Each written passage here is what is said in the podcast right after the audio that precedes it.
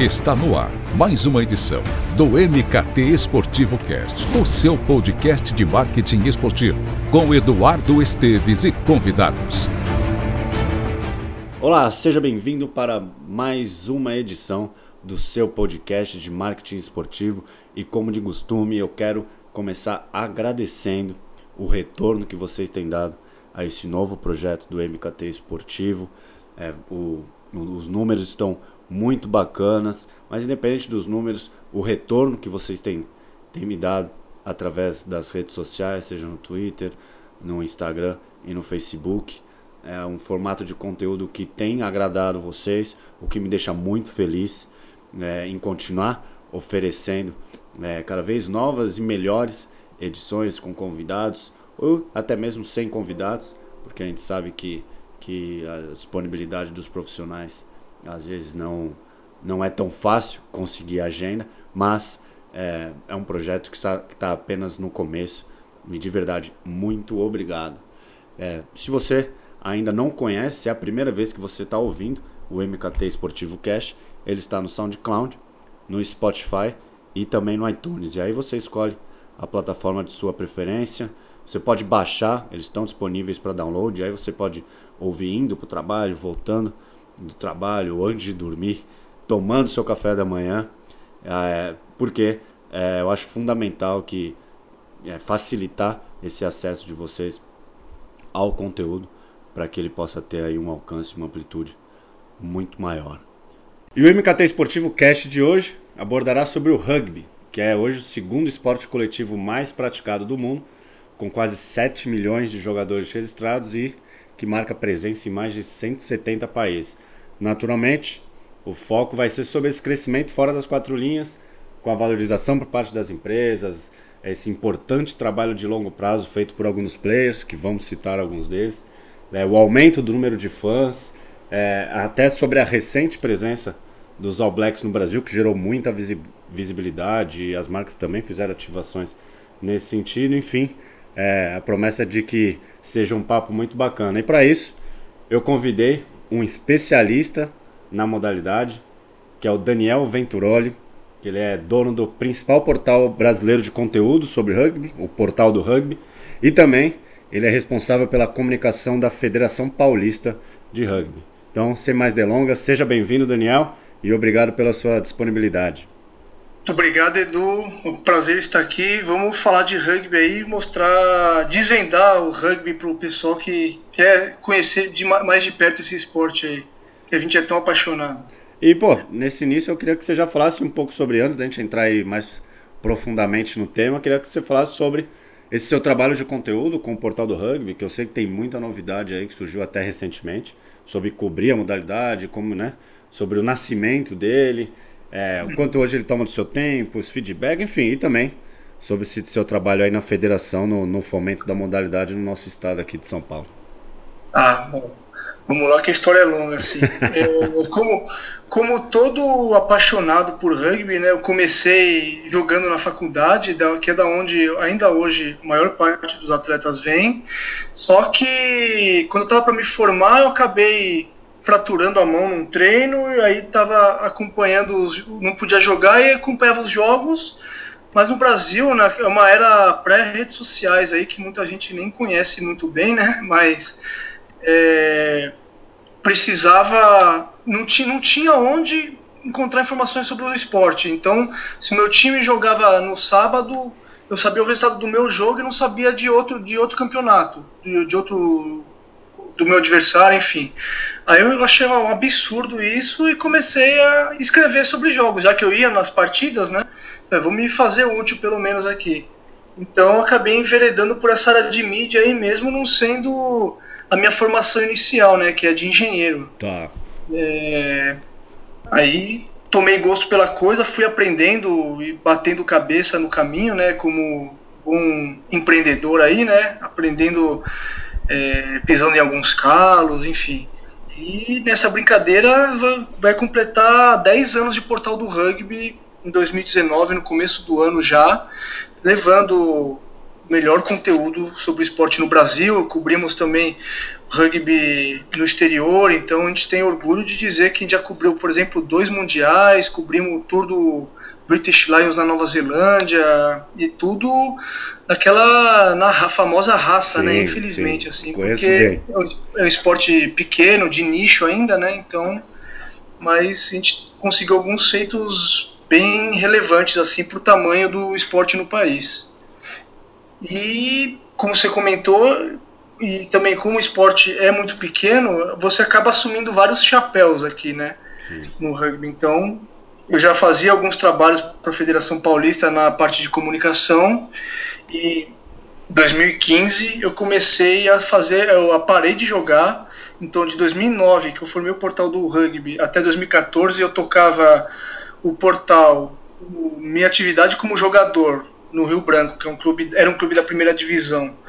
E o meu trabalho profissional, e 2014 falei, não, chega, as pernas não aguentam mais, molecada tá vindo aí, vamos focar em alguma coisa, né? Sim. Fazer, fazer uma coisa direito, pelo menos, né? E tô aí no só com o portal e com a Federação Paulista até hoje, e a gente tem algumas alguns marcos bem, umas conquistas bem importantes também nos últimos anos aí. Porque até o, o, estado de São Paulo ele tem as duas principais academias de alto rendimento, não é? Que é a São José dos Campos e São Paulo, não é isso? Sim, exatamente. Na verdade, o rugby, ele, o grande a concentração de atletas e clubes do país está em São Paulo, né? Tanto por uma origem histórica ali começou no SPAC no final do século XIX, é, que até precede o Charles Miller, inclusive, algumas existem relatos de jogos de equipes no Rio de Janeiro, mas sempre com a imigração inglesa muito forte, né? E se manteve até pelo é, é o grande é, recebe muitas nacionalidades, tudo mais. Então o esporte evoluiu em grande parte aqui no estado e só nos últimos 15 anos mais ou menos que começou a disseminar mais em regiões como Rio Grande do Sul, Minas Gerais, Santa Catarina, mas sempre muito localizado, né? São meia dúzia de clubes ali, meia dúzia de ali. Em São Paulo a gente tem quase 100 clubes Sim. por todo o estado. Então é formando base também, o que é muito importante, né? Então é, é não tem jeito. São Paulo é o lugar que acontece o rugby no Brasil. E, e pelo menos pela federação, além de você é, fomentar a modalidade em termos de conteúdo com o portal, você também trabalha nesse aspecto da de imagem ou de relacionamento com as equipes? Como é que é o seu trabalho na federação?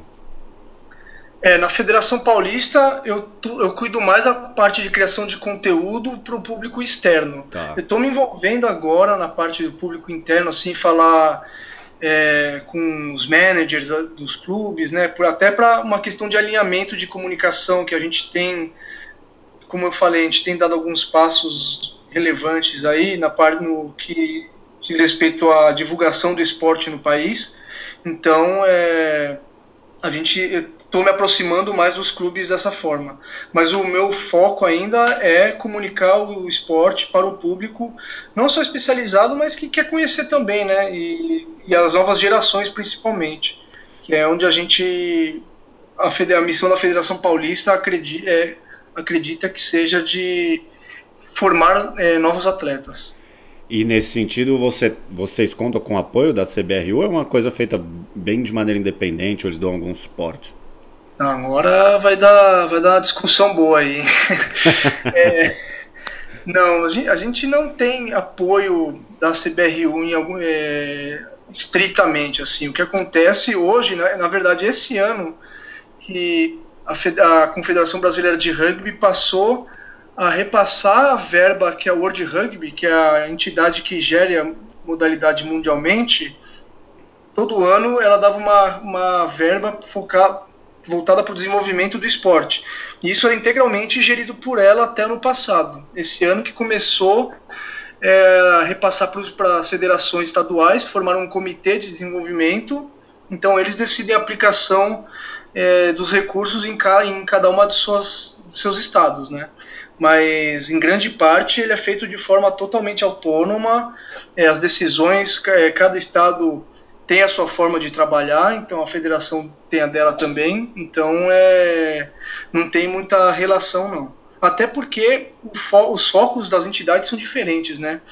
Como você deve perceber aí, até pelos últimos, é, últimos eventos mais midiáticos, a CBRU tem um foco muito claro que é no alto rendimento, ah. que é representado pelas seleções nacionais, tanto masculina, que jogou contra os Maori All Blacks agora em novembro, quanto a feminina, que já disputou três mundiais, né? Esse ano ela disputou seu terceiro mundial lá em São Francisco. Então, ela tem essa, essa aposta que ela acha que criando é, um produto é, vendável né, no alto rendimento, isso vai acabar levando, gerando mais mídia espontânea para o esporte e assim vai aumentar o interesse das pessoas em praticar o esporte nos clubes da sua região.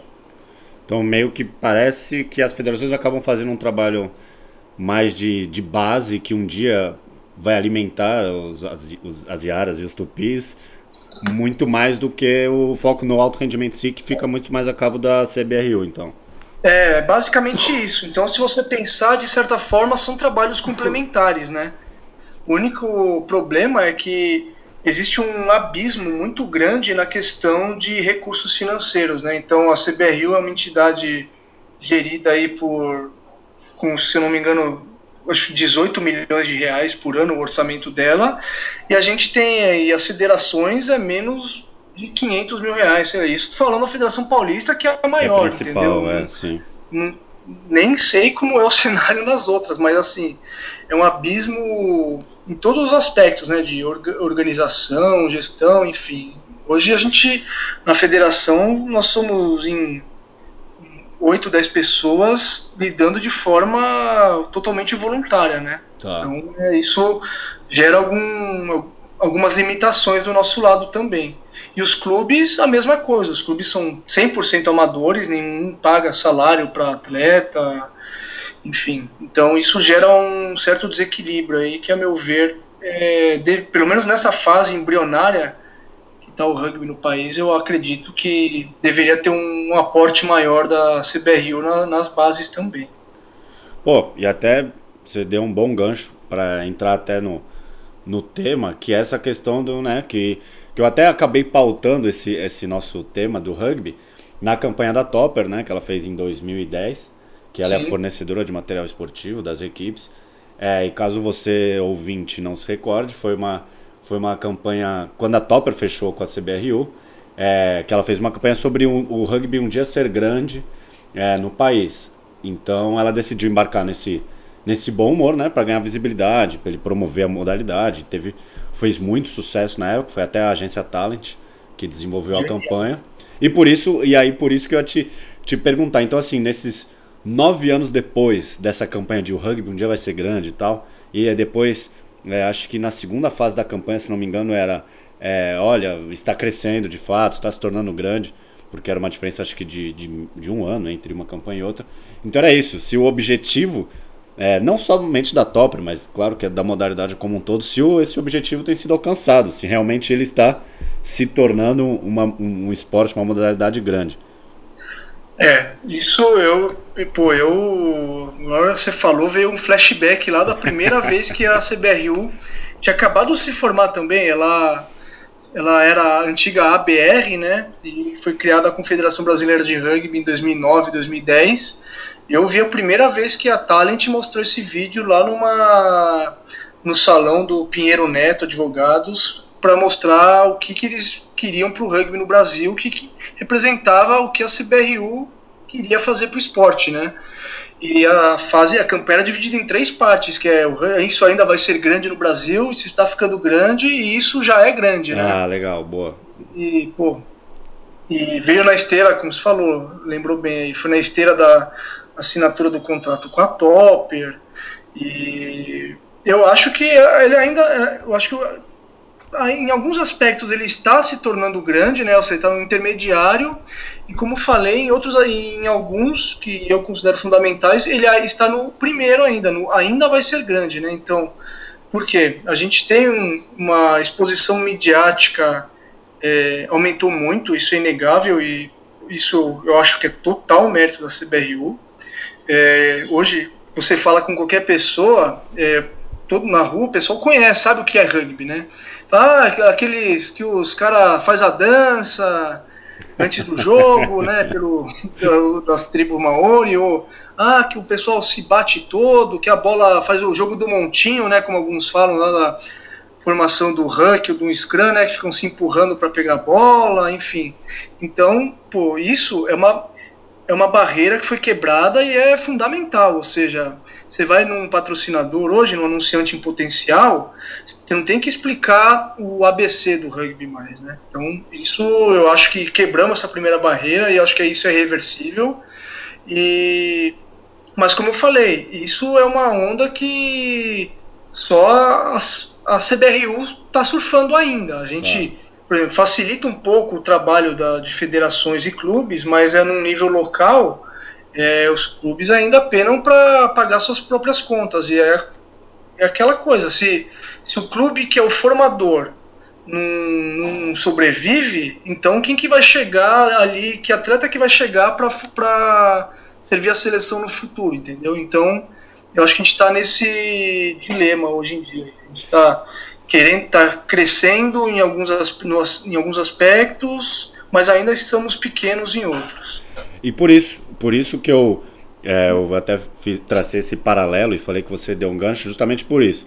Se tem, a gente tem um lado a Confederação Brasileira é, mostrando, olha, os All Blacks Maori vão vir para o Brasil, aí no Morumbi, pô, mais de 30 mil pessoas, show de bola. Eu até eu fui até, até o jogo, achei muito bacana, apesar que tava, tava chovendo bastante.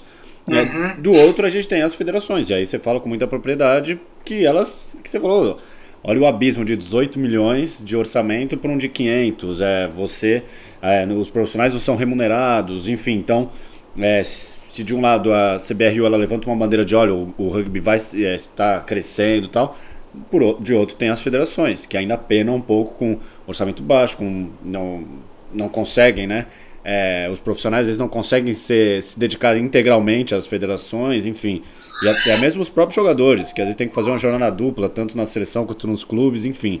Pois é, então, é, exatamente. Então, por e, isso. Por exatamente, isso. Você, lembra, você levanta uma bola importante aí que o Rafa Dawalibi, que é um ex-atleta da seleção, comentou no Mesoval, no nosso podcast outro dia, que às vezes o. Principalmente essa geração nova que está entrando na seleção agora, ele está indo com uma tem essa aura de profissionalismo e às vezes eles acabam deixando de estudar e deixando estudo em segundo plano, mas quando a, a, isso acaba, aí ele tá sem, sem uma carreira, né, sem, fica sem, sem perspectivas futuras, né? Então a gente ainda não dá para não consegue nenhum atleta consegue viver integralmente do esporte assim e, ou pensar isso como uma carreira é, futura, né? Então estamos nesse estágio hoje. E no sentido de parceiros, apoiadores, patrocinadores, enfim, como é que é o, as, o a, vamos falar da federação porque é onde você trabalha. Tem, tem, uhum. tem algum parceiro, tem patrocínio, como é que ah, sim, a CCR né, é uma grande incentivadora do esporte no Brasil. Isso, é, no rugby, ela é fundamental, assim, principalmente na questão social que tanto a Federação Paulista quanto clubes como São José, Jacareí lá no Vale, é, o Curitiba no, no Paraná, o Olis em Louveira, é, todos eles têm projetos de lei de incentivo, então tem projetos sociais atrelados à lei de incentivo que a, a CCR, né, o grupo CCR sempre bancou, sempre aportou nesses projetos e é o fundamental, né? É, é da onde você vai criar não só o futuro atleta, como o futuro consumidor do esporte também, né? O consumidor, o cara que vai vai jogar, tá jogando agora com 6 anos, com 10 anos, aí mesmo que ele pare de jogar lá na frente, mas ele vai conhecer o esporte, vai comprar a camisa de um time, enfim, né?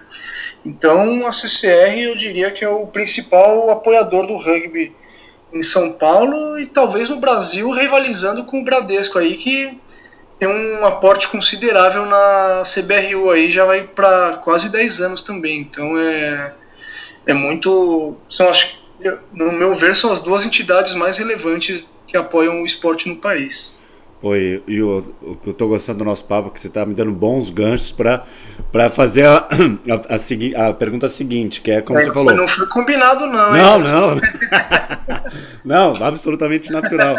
Que você citou o Bradesco e até eles renovaram o contrato recente e vai completar Sim. um ciclo de 10 anos, que até eles falaram de, de que o, a instituição vai fechar um ciclo. Aí foi uma entrevista que eu vi do Dragoni, até não sei se colocou é, no ar que pode não, não, não seguir adiante depois de 2020. Mas você pega é, Bradesco renovando para 2020, a Heineken, isso com a CBRU, claro.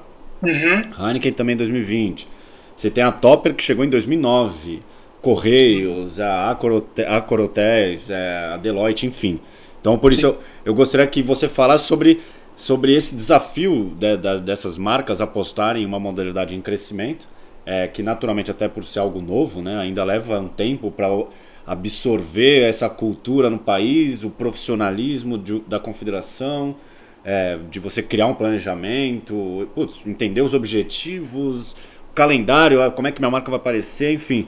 Então, como é que você é, é, vê esse desafio das marcas apostar numa modalidade que, assim, não é a principal do país e se coloca, pega um ranking, talvez possa ser até a é, não sei, a quarta, quinta do interesse, pega um vôlei em basquete que ainda seguem aí como com um, um grau elevado aí no. As lutas também, MMA, sim, exato, o surf. Medina agora, né? Então, Pô, bem lembrado, bem lembrado. A gente fica muito feliz pelas conquistas dos outros esportes, mas aí fala, ih caramba, vai subiu a régua de novo, né? é, com o Medina agora, com o NBB fazendo um puta trabalho também com de divulgação aí na, na mídia, enfim. É um motivador a mais aí pra gente. Mas voltando na sua pergunta, é, a abordagem do Bradesco, eu acho assim, um patrocinador de um esporte de nicho como o rugby, ele tem que ter sempre visar o longo prazo, né? E o, e o Bradesco, para mim, fez isso muito bem, é, porque ele incluiu o rugby dentro de uma plataforma maior de patrocínio, que, né, que incluiu diversos esportes olímpicos que tinham menos visibilidade. Então, eles patrocinavam a vela, se não me engano, patrocinam o judô também, que é, talvez seja o esporte que mais dá visibilidade para eles e é mais conhecido. Tem o rugby também, enfim. É, e foi algo é, pensado no longo prazo. São, como você falou, vai ser, vai, serão dois ciclos olímpicos já. Então, dá tempo de você investir lá na formação do atleta. No, o atleta está começando o trabalho dele, e aí no próximo ciclo olímpico, talvez ele já dê resultado, entendeu? Deu uma medalha, ou seja, não é é bem diferente do que a gente está acostumado a ver aqui no país, especialmente no futebol, né? Que é aquela coisa é, pontual, quer resultado amanhã, quer aparecer na camisa porque o time vai jogar, aparecer na Globo. Esse imediatismo, né? Imediatismo, exatamente, que é a forma mais rasa, né, de patrocínio, no meu entendimento. Sim, Agora, perfeito. marcas como o Bradesco e a própria Heineken, que aí no caso a Heineken já é uma é parte de uma plataforma é, global, porque Heineken hoje assinou até hoje é sinônimo de, da Heineken Cup, que é o campeonato europeu de clubes. Né? A Champions League do rugby, por muito tempo, chamou Heineken Cup, ficou dois anos sem naming right e voltou agora. E mesmo assim, mesmo sem o naming right, continuavam chamando de Heineken Cup. é, e, pô, dentro do Brasil casou bem a, plata, é, a plataforma, né? E, e a, o bom do nicho é, no meu ver, é justamente esse, que você vê as pessoas abraçam as marcas que, que apoiam né, elas, porque é aquela coisa, a gente está acostumado a ser o, sempre o feio, né, o último a ser escolhido ali no, na hora do jogo, né, da pelada com os amigos. Então, quando alguém aposta e aposta no longo prazo, como essas duas marcas e como a CCR também vem fazendo, é, a gente é fiel, né? A gente, pô, em casa aqui só entra Heineken, só, não, só não sou correntista do Bradesco ainda, porque tenho, recebo no meu trabalho em outro banco, e sempre pego ir pra praia, ir pro interior a CCR. Pô, ótimo, então. É. então pode... Mas sempre que. Então, assim, a gente reconhece as marcas, o. o a lembrança é muito forte, né? Você perguntar para qualquer pessoa que vai num jogo de, de rugby quais são os grandes patrocinadores do esporte, ela vai falar Topper, vai falar o Bradesco, vai falar Heineken, vai falar CCR, enfim. Então, então é um... esse é um aspecto que eu acho interessante para as empresas que é, tem, possam ter interesse em investir, porque é um investimento consideravelmente mais baixo né, do que um esporte mais midiático como futebol, por exemplo, mas você vai ter um, um destaque muito maior. Você vai ter além, ficar na lembrança do torcedor de forma muito mais, é, eu posso dizer, muito mais pertinente, né? É diferente de uma, de uma marca que entra lá no sovaco da camisa do Corinthians. Eu lembro, acho que o avanço. Foi, né, foi na época do Ronaldo. Atrás, tinha falado, pô, o cara prefere aparecer no sovaco da manga da camisa do Corinthians do que tá no, na frente da camisa do, de um clube de São Paulo ou de uma seleção brasileira. E isso nunca entrou na minha cabeça. Sim. Mas enfim, é, aqui no Brasil funciona um pouco assim ainda, né? É, ainda tem a monocultura, né? Não tem. Ah, por mais que a gente. Quando a gente fala, quando eu falo a gente, é nós profissionais né, do mercado. Tente lutar ou tente é, abrir um pouco o horizonte das empresas, ainda é um pouco complicado. É, é tanto uma monocultura. Tem a questão da monocultura esportiva, né? Que isso é latente no Brasil, mas também fica. Isso vira um, um ciclo vicioso, né? Que geralmente para você justificar um budget na empresa, você tem que entregar visibilidade na TV, né? TV era esse monstro sagrado da mídia, né? Na, na Rede Globo, principalmente, porque ela é dona do principal produto. Mas hoje isso está mudando completamente, né? A gente tem streaming, tem as, as redes sociais também. A gente a, a, nossa eleição, né, desse ano, eu acho que foi o maior exemplo de que a TV não não é mais esse Deus essa todo. Essa né? influência, né? É, exatamente, não é essa influência que rege os planetas aí. E acho que falta, talvez, a, a, gente, a gente que não está nessa mídia, né, na TV, fazer um trabalho de convencimento melhor aí nos, nos anunciantes, nos patrocinadores, enfim.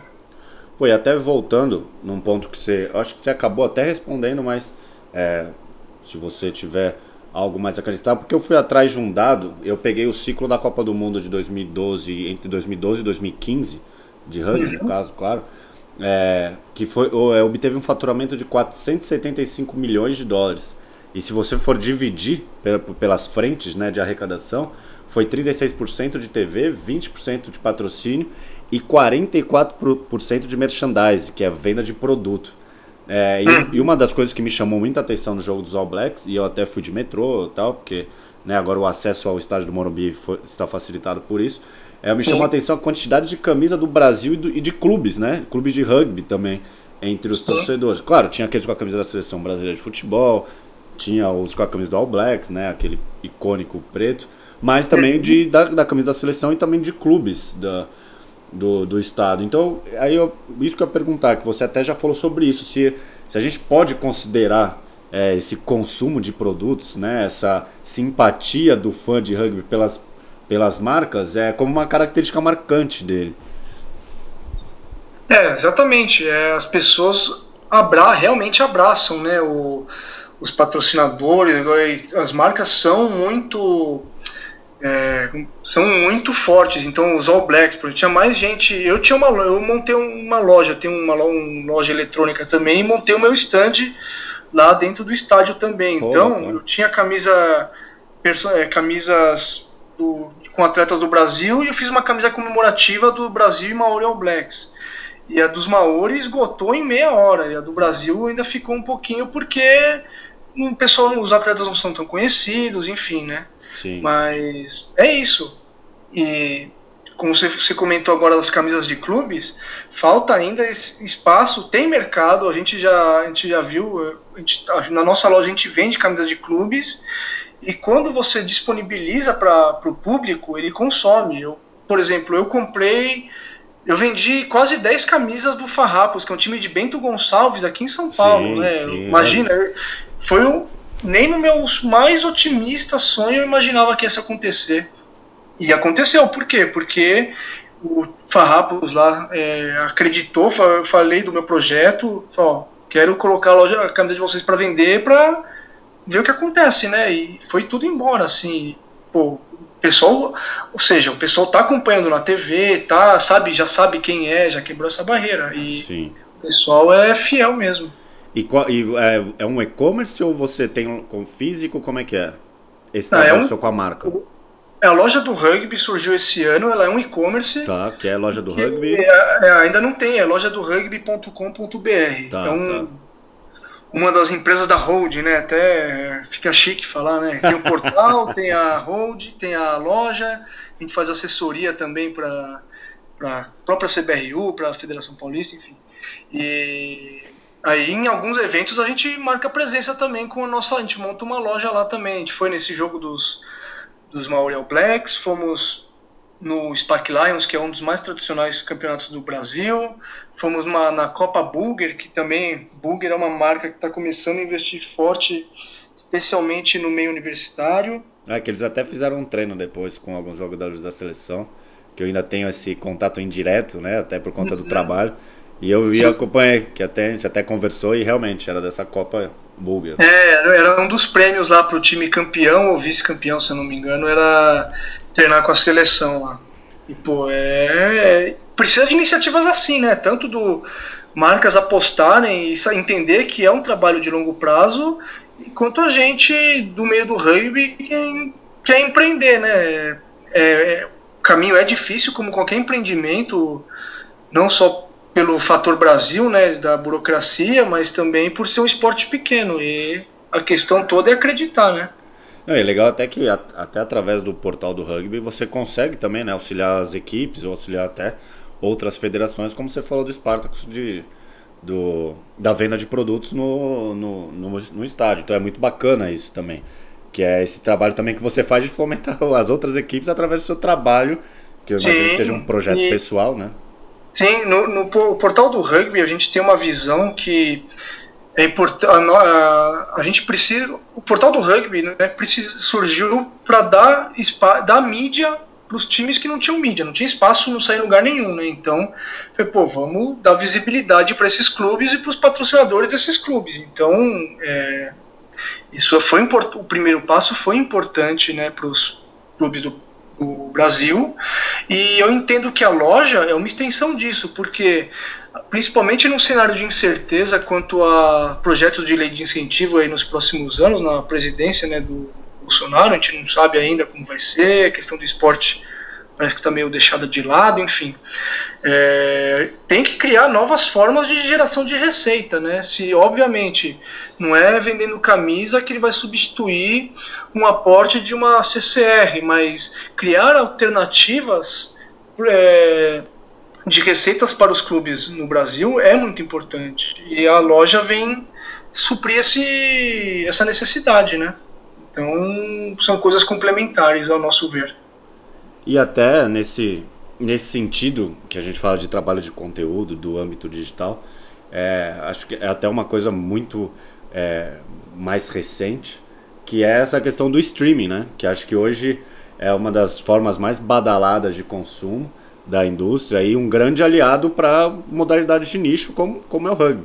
Porque muita gente tem uma ideia, na minha visão errada, de que o streaming vai popularizar modalidades, quando na verdade, para mim, o streaming ele atua como nicho, ele não é um, ele não é um ativo para você popularizar alguma liga ou alguma modalidade, mas sim você atacar é, uma nova forma de consumo, né? Você suprir uma nova forma de consumo, mas para um público é, um pouco mais limitado. E a, que até em novembro, né? Que no, no, mês passado surgiu a Flow, Flow Sports, que aí você, você pode me, me explicar melhor, que é que chegou no Brasil para oferecer as transmissões de, de várias modalidades, incluindo o rugby, com né, o Pro 14, uhum. Major League Rugby, é, e jogos da seleção. Que, como é, é que eu, eu, eu, até cheguei a divulgar no MKT Esportivo, e eu acho que hum. lembro que, aí você me corrija se eu estiver errado, eu acho que eram mais de 160 jogos que devem ser transmitidos. Sim, é, exatamente. Então eu queria que você falasse também dessa, tanto da importância do streaming hoje para chegar né, no novo público, para atacar nichos, quanto essa novidade até para o público brasileiro da, da Flow Sports. Ah, com certeza. É, bom, acho que você falou muito bem, né? A questão do streaming, ele, principalmente para esportes menores, ele é fundamental. Ele para você ter essa aumentar a sua visibilidade, sabendo que terão canais é, que possam, por exemplo, que vai ter. Eu imagino que ainda no futuro próximo vai haver uma consolidação do mercado, né? Que hoje surge uma empresa de streaming em cada canto aí, né? Tem a da Zone, enfim, mas é, apostando em esportes menores e mas também eventualmente o esportes consolidados como futebol vão, vão fazer parte do cardápio dessas, dessas empresas, né? O ESPN Plus, que nos Estados Unidos já bateu mais de um milhão de assinantes, enfim. E no Brasil ele vai ter, eu acho que esse papel muito mais voltado para os esportes menores ainda, que não conseguem, não vão conseguir espaço nas grades de TV tradicional, a mídia tradicional. Então, é, esse é um, é um espaço tanto para o esporte nacional, para o esporte de nicho no Brasil, quanto lá fora. E a Floor Rugby veio nesse sentido, né? A Floor Rugby é uma empresa americana que ela começou meio como eu, assim, pesquisando a história depois, né, no, no site deles, mas eram dois irmãos que gostavam, um gostava de é, maratona, praticava maratona e outro praticava wrestling, né? E são modalidades super nichadas também, que eles não conseguiam ver em lugar nenhum. Eles começaram a filmar os campeonatos que eles iam para oferecer isso numa, numa plataforma de streaming e cobrando por isso, uma plataforma fechada, enfim. Hoje eles têm, se não me engano, mais de 20 modalidades, eles têm até campeonato de marcha, que é os marching bands, né, do Nossa Senhora. super tradicionais nos Estados Unidos, de e muito, muitas outras modalidades universitárias, principalmente, que não tem o mesmo espaço que o futebol americano, enfim. E o rugby entrou nessa, assim como o jiu-jitsu, que eles têm também no Brasil. É, o jiu-jitsu é uma. Talvez por ser mais é, estruturado, mais conhecido no Brasil, eles têm uma oferta maior já. Então eles têm, por exemplo, os principais campeonatos que incluem o Spider Invitational, o Abu Dhabi Grand Slam, enfim.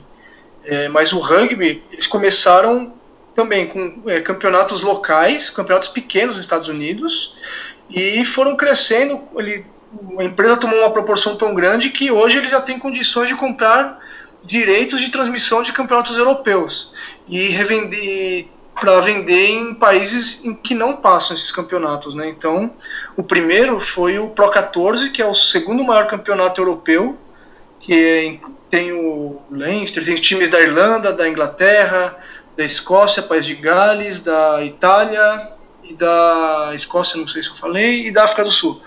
Enfim, é, é o segundo maior campeonato europeu de clubes e está à disposição para todo mundo aqui na América do Sul, né? primeira incursão deles fora dos Estados Unidos, inclusive. E está deixando o rugby acessível para é, todo esse público. Então, você pensar, você vai gastar menos de 3 reais para ver uma partida. Assim, eles têm um, mais de 160 jogos disponíveis até o próximo ano. Vai ter jogos da seleção dos Estados Unidos, que é o, é a, o principal público deles, mas tem é, campeonatos locais americanos, vai ter a, deve ter a Major League Rugby, isso ainda não está fechado, parece, mas vai ter a Major League Rugby, tem o Pro 14, que é o carro-chefe deles também, enfim, tem amistosos de seleções, é um prato cheio para gente aqui que acabou perdendo espaço pro, é, na grade do, da ESPN, por exemplo, né? Sim. A ESPN sempre foi o grande disseminador do rugby no Brasil, transmitiu os últimos três mundiais masculinos, se não me engano. E não tem mais direitos? O Mundial eles ainda têm, tá. mas eles, por exemplo, teve alguns anos atrás, eles transmitiam o campeonato inglês, transmitiam o campeonato da Oceania, que é o Super Rugby, que é o principal campeonato, é o campeonato mais difícil do mundo, né? E isso foi perdendo espaço na grade, então foi começou a restringir só no pro Watch ESPN, que é tá, é o que aí é o streaming é o, deles, né? Dele, exatamente. Sim. Mas, mas aos poucos foi saindo da grade, né? Aquela coisa começa a cancelar jogo que estava agendado, aí o pessoal começa a achar ruim, aí fica também essa bola de neve e hoje saiu completamente. A única coisa que tem espaço na grade da ESPN hoje são jogos de seleções que ainda dão audiência, né? Então a Floor Rugby vem nesse sentido também de suprir uma lacuna que a ESPN acabou deixando. Então a Floor Sports é, é, é a plataforma ou é a empresa e o Floor uhum. Rugby é esse, vamos dizer, esse braço que vai oferecer as transmissões e o conteúdo sobre o rugby. É, exatamente. Aqui eles chamam cada esporte Floor qualquer coisa, né? Tá, então, esportes é a empresa, mas aí tem o floorrugby.com, aí floorgrappling.com, floor track and field, floor wrestling, enfim, né? Então, são segmentados em cada modalidade, mas você assinando uma, você tem direito a todos, na verdade, né? Então, tá. a ideia deles é que você entre pelo conteúdo que você gosta, né? no caso o rugby, mas com a oferta que eles têm de outros 20 esportes, você acabe consumindo outros conteúdos, até conhecendo novos esportes, né? Eu jamais ia achar que ia ter campeonato de é, banda marcial, né? Imagina. Então. E é uma, é uma das coisas que eu passei a assistir depois que eu dessa parceria que a gente fez com a Floor Sports, com a Floor Rugby, é, que consiste na criação de conteúdo, né? Então a gente tem o Pro 14 Show, que a gente faz o pré-rodada, faz o pós-rodada, enfim. Também nessa missão de disseminar um esporte, um campeonato novo para o público daqui do Brasil. Então o, o stream, por isso que eu, porque eu vejo muita gente falando, né, que ah, agora o stream, a, sei lá, a transmissão pelo âmbito digital, Facebook ou Twitter, a Amazon, que seja, é, vai fazer com que uma modalidade, uma liga exploda. E no caso, é, para mim, eu acho que ataca muito mais nicho do que simplesmente é um tiro de, de canhão, como uma televisão é, ou a TV fechada que seja. Então, vai ser um importante aliado para o rugby, para quem é, curte o rugby, não tem mais tanto acesso às partidas e a, aos conteúdos. É, você uhum. acha que o streaming pode trabalhar nesse sentido? Sim, sem dúvida, até pela questão de investimento, né? É um investimento muito menor você trazer um jogo por, por streaming do que fazer geração via satélite, enfim, né? E na federação a gente tem apostado nisso também. Já os dois últimos anos a gente fez, começou a transmissão dos jogos, das finais de campeonatos, né? Começou fazendo só o Paulista A, que é o nosso carro-chefe, e fizemos um grande evento no passado também, até para testar formatos, que é, é algo também, como a gente é pequeno, a gente se permite fazer, né? Que é a gente fez uma grande final, é, uma, um grande dia de rugby, né? Que são as finais do, da segunda, terceira e quarta divisões no mesmo dia, num lugar só. Então conseguimos levar mais de mil pessoas lá no SPAC, na, no, em Santo Amaro, na zona sul de São Paulo, e para até para a gente entender o que, que, a gente pode fazer, né? Quem que é o nosso público? Se a gente fizer alguma coisa nesse sentido, vai, vai, vai dar certo, o pessoal vai vir e nosso retorno foi incrível, tanto que a gente começou a ampliar essas frentes, né?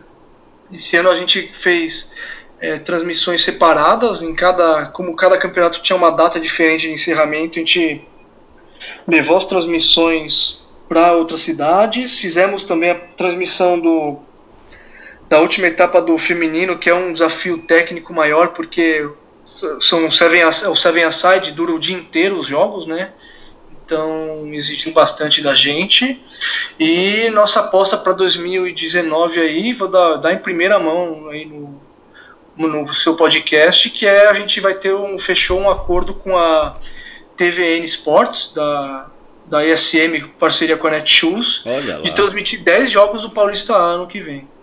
Então, no, no ano que vem, vai ampliar esse, esse leque de transições e aí é, de uma maneira entre aspas mais profissional a partir de uma, de uma parceria com uma empresa que tem apostado já, que iniciou até em 2018 alguns desse estilo, até com futsal, se não me engano.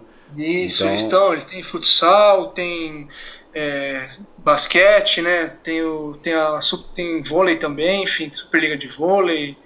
Estão com alguns alguns campeonatos grandes já e é uma briga que eu tô desde o último ano já, mas falar, ah, pô, ano de Copa, difícil, né? Sim, imagina. Eu olhar para alguma coisa que não seja, não seja o que eu já tenho na mão e futebol, né? Exatamente.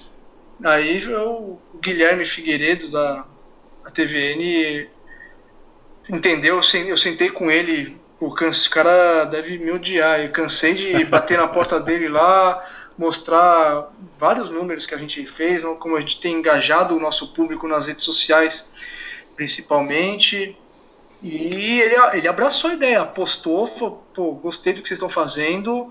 Vamos, a minha ideia inicial era fazer só as finais. Ele falou, não, vamos fazer um jogo por rodada, né? É para construir esse, fortalecer a construção de, de marca e construção do público também.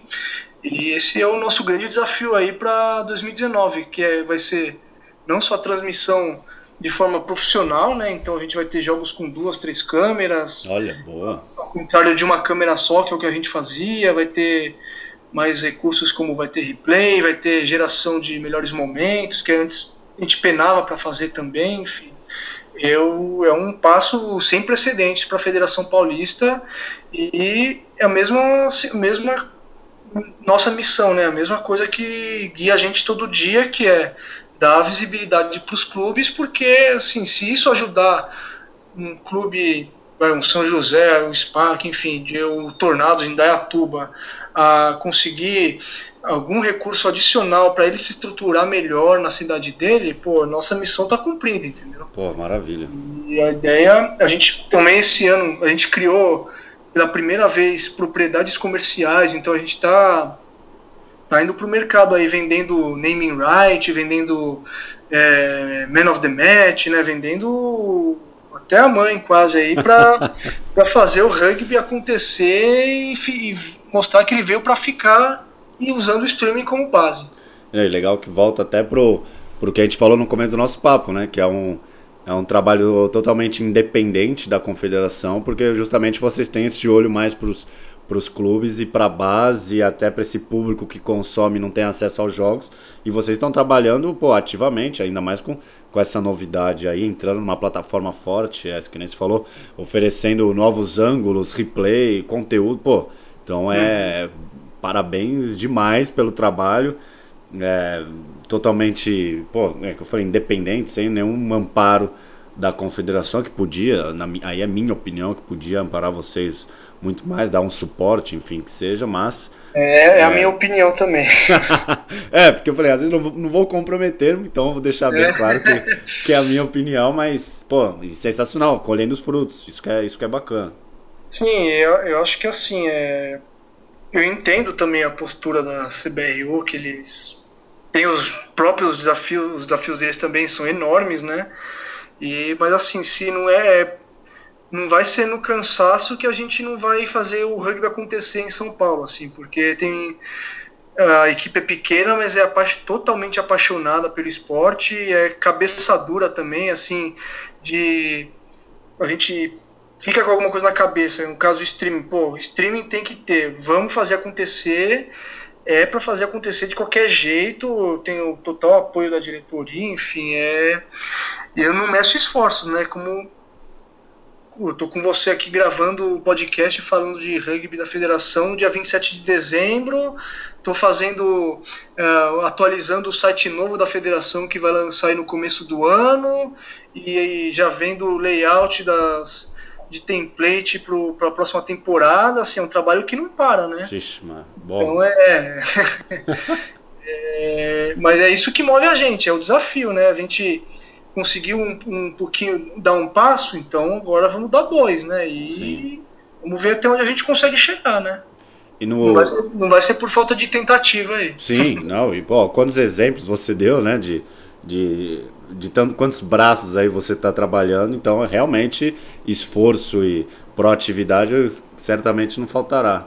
E no... Com certeza. E assim, obviamente, é, eu falei lá no começo, né, que eu sou engenheiro de formação e sou engenheiro até hoje, na verdade, trabalho como engenheiro ainda, mas entendendo a importância é, do marketing, da formação, eu até me especializei em marketing esportivo lá no Instituto Johan Cruyff nesse ano para saber que ferramentas que eu posso trazer para o esporte para ajudar isso a crescer, né? Então Sim. eu cresci como pessoa também, além de de profissional. crescer no esporte, né? Sim. Então é aquela coisa para errar menos, pelo menos, né? Bater menos com a cabeça, né? Como eu falei lá no começo, né? E, e assim, olhando aí, até para a gente entrar na, na reta final do nosso papo, que pô, foi muito enriquecedor para mim. É...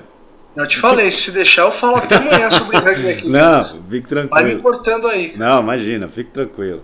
É, assim, o que, que você vislumbra é, de futuro, tanto para a seleção, aí falando de campo, e quanto para o mercado, é, tendo em vista que até a World Rugby colocou o Brasil como um dos países mais estratégicos até 2023, dado esse dado o potencial do que tem é, que o mercado em si tem e também os resultados da seleção. Se você coloca é, a seleção venceu o Chile, um Canadá, um Estados Unidos, Portugal, enfim, tantas, é. tantas equipes de, de renome no âmbito global. E uhum. a World Rugby colocou o Brasil, tanto o mercado quanto a seleção, como né, é, um país estratégico. Então, como é que queria que você desse esse overview aí de futuro? O que, que você enxerga nesse sentido? Ah, eu acho assim, o, os passos que a, tanto a CBRU quanto a seleção dentro de campo deram, assim, para mim a maior conquista deles foi respeito, né? Antigamente, até os times iam com, o time reserva para jogar com o Brasil e nadava de braçada. Eu lembro o Brasil perdeu de Portugal há quatro anos atrás de 69 a 0 lá em Baru, na Arena Barueri. Esse ano ganhou, não lembro para cá, mas pô, ganhou em casa, sabe? É, o Brasil ganhou da Argentina esse ano. No, óbvio, não é o time principal da Argentina ainda. Mas é, era um time, já tinha alguns atletas mais de renome ali, assim, ganhou lá ainda, mas nenhum time é, sul-americano tinha ganhado da Argentina. O Brasil foi o primeiro time a ganhar de um time argentino no Seven Assad em 2011 ainda, imagina. O Uruguai está batendo na, tentando bater aí, perseguir os argentinos, né, a segunda força do esporte há tanto tempo, nunca tinha ganho, nunca ganhou, e o Brasil foi o primeiro a ganhar. E, ou seja, hoje os times vêm para cá preparados, vêm sabendo que vai ser pesado o jogo. E a World Rugby, a mesma coisa com a World Rugby e a CBRU, né, fora de campo. A, a CBRU implantou ali a, a, as medidas de compliance e governança corporativa, então é, a World Rugby olha de uma forma diferente. Ela sabe que se ela colocar dinheiro aqui, porque não tem como não colocar o Brasil como um país estratégico, porque é um público potencial imenso de consumo, né? É, mais de 200 milhões de habitantes. Então, ela sabe que se ela colocar dinheiro aqui para desenvolver o esporte, ela vai, é, vai, vai ser tudo vai ter, vai ter ser contabilizado, enfim. Então, esse para mim é o maior legado que a gente conseguiu nos últimos anos. E eu acho que os, eu me vislumbro que nos próximos anos vai a tendência é seguir nesse caminho. A gente vai ter o Brasil nos classificou para essa Copa, mas esse jogo contra os Maori, apesar da derrota, todo mundo saiu com gosto de vitória, principalmente daquele, depois daquele scrum avassalador Nossa, lá que a gente empurrou os caras mais de 10 metros, que, né? E eu vi jogador, o jogador lá de fora compartilhando nas redes sociais o vídeo, um jogador é, da sessão assim, inglesa, porra. Pô, quem é de fora não tem dimensão daquilo. Fala, pô, mas vocês perderam de 35 a 3. O que, que interessa, cara? Aquele é uma seleção que não é a seleção principal do, da Nova Zelândia, né? Isso também é bom deixar claro, que eu acho que foi algo que faltou né, na comunicação, mas é uma seleção que poderia estar entre as 25 do mundo ali, talvez beliscando uma vaga para o Mundial se fosse um outro país, né? E o Brasil jogou de igual para igual, perdeu, mas jogou e mostrou que pode estar lá, diferente do, de, do que aconteceria quatro anos atrás, por exemplo. Esse para mim é o maior legado. E a tendência, eu acho que a, a CBRU está apostando tudo no, no, na classificação para 2023. Eu acho um pouco prematuro ainda. 2023 vai ser na França, o Mundial. Vai ser com 20 equipes ainda. É, 2027 vão, vai aumentar para 24 clubes, é, seleções, o Mundial aí vai ter uma reordenação natural no número de vagas, vai ser muito mais é, fácil, porque hoje o Brasil tem que fazer uma maratona, assim, o Brasil é quase, ele pega, se ele ganhar do perdedor da América do Norte com o da América do Sul, Aí ele vai para repescagem, assim, é quase uma tarefa, é os 12 trabalhos do Asterix para o Brasil jogar, jogar um Mundial hoje. Mas acho que ampliando vai refletir melhor onde estão as forças no rugby mundial. E isso impacta no público, nas marcas, eu imagino. Sim, não, exatamente. E acho que as marcas que ó, já estão começar a pensar que eu falei lá no começo também, né? Pensar a longo prazo, ou pelo menos médio prazo, né? Então, se investir no rugby hoje em 2018 para o Brasil em 2023 poder estar tá no mundial até 2027 aí também são dois ciclos aí olímpicos, né? São oito anos praticamente. É, quem investir agora vai colher os frutos de quem de quem apostou junto a esse público aí todo esse tempo. Então acho que é, essa é a minha consultoria gratuita aí para as marcas que estão ouvindo o podcast aí. Começa a investir no rugby agora, você vai pagar barato e vai colher muito ali na frente. Não deixa para 2022, 2023, 2026. A hora é agora.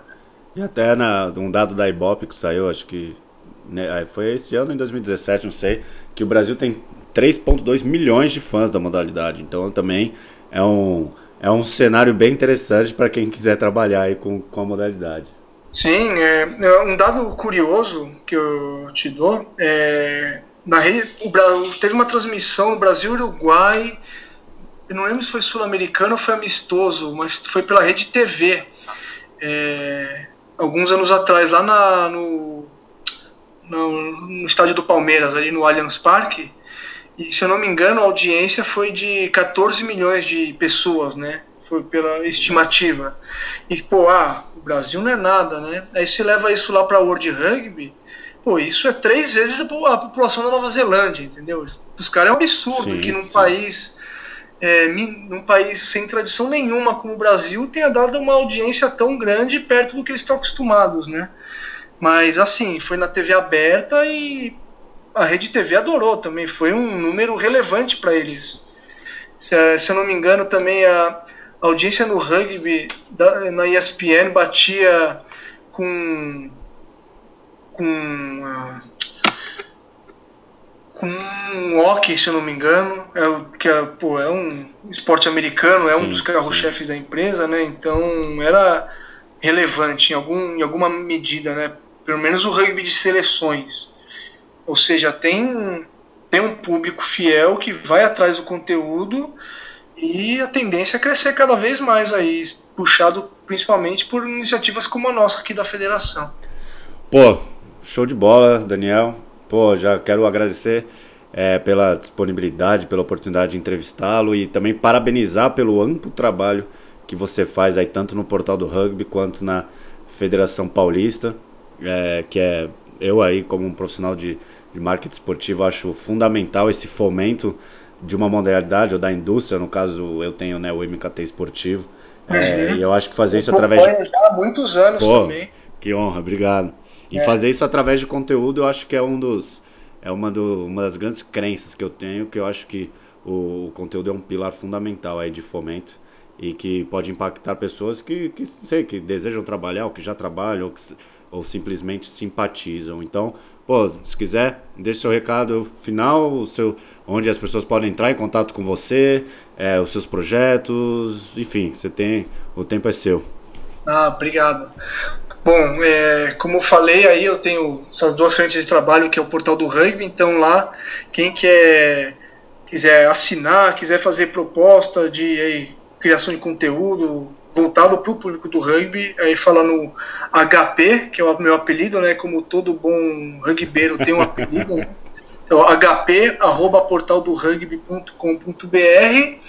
e na Federação Paulista aí quer conhecer mais desse trabalho que a gente está desenvolvendo aí de levar mais jogos pelo streaming, as propriedades comerciais, tá baratinho, pô, tá, tá quase de graça aí, é só pra gente realmente fazer acontecer, faz dar uma mudar o panorama não só do rugby, mas em, em grande medida do esporte amador no Brasil.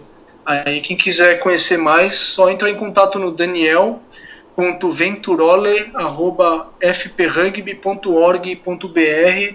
Pô, sou atendo até o dia 31 de, de dezembro aí, antes da meia-noite eu estou à disposição para marcar reunião, para apresentar, fazer apresentação, o que for aí. Que é, aqui é rugby na veia e fazer acontecer aí. Oi, e quem ouvir esse podcast aí a partir de 1 de janeiro, o Daniel certamente estará à disposição também, né? Como é que é? Quem ouviu o podcast também em janeiro, né? Porque pode não, ah, sim, não ouvir não, agora. É, você também já vai estar dezembro, primeiro de janeiro também, no dia da confraternização universal, dia 2 aí, dia 8 de janeiro, que é o meu aniversário também. Tô atendo qualquer, qualquer dia, horário. Aí o pessoal fala, ah, você não dorme nunca? A resposta é não, né? Eu não durmo, né? Então é. Irá, é, vai ter que ser, Pô, é isso. Tem que, fazer, tem que ser assim. Esporte no, no Brasil é difícil mas a gente vai mudar isso aí com o apoio de empresas que tenham é, interesse não só, é, obviamente, em transformar o esporte, mas também mostrar sua marca para o público, que no, no, final das contas é o que interessa, né? É fazer a conversão, né? A gente se considera uma plataforma relevante aí para os próximos anos. Oh, demais. Eu vou colocar os contatos do Daniel na descrição. Então, Independente de onde você estiver ouvindo, em qual plataforma, no iTunes, no Spotify ou no SoundCloud, os contatos do Daniel vão estar na descrição e aí fica muito mais fácil você entrar em contato com ele. Então, ouvinte, obrigado. Espero que você tenha gostado de mais uma edição do MKT Esportivo Cast. É, espero que você compartilhe nas suas redes sociais para que esse conteúdo tenha um alcance ainda maior. E é isso. Conto com vocês se você ainda não ouviu, o primeiro sobre name rights, tem o segundo também sobre modelo de gestão do futebol brasileiro, que a gente entrevistou o Amir Somoge, um papo ficou muito legal. Também é, eu te convido para ouvir essas edições anteriores. Então é isso. Muito obrigado e até a próxima.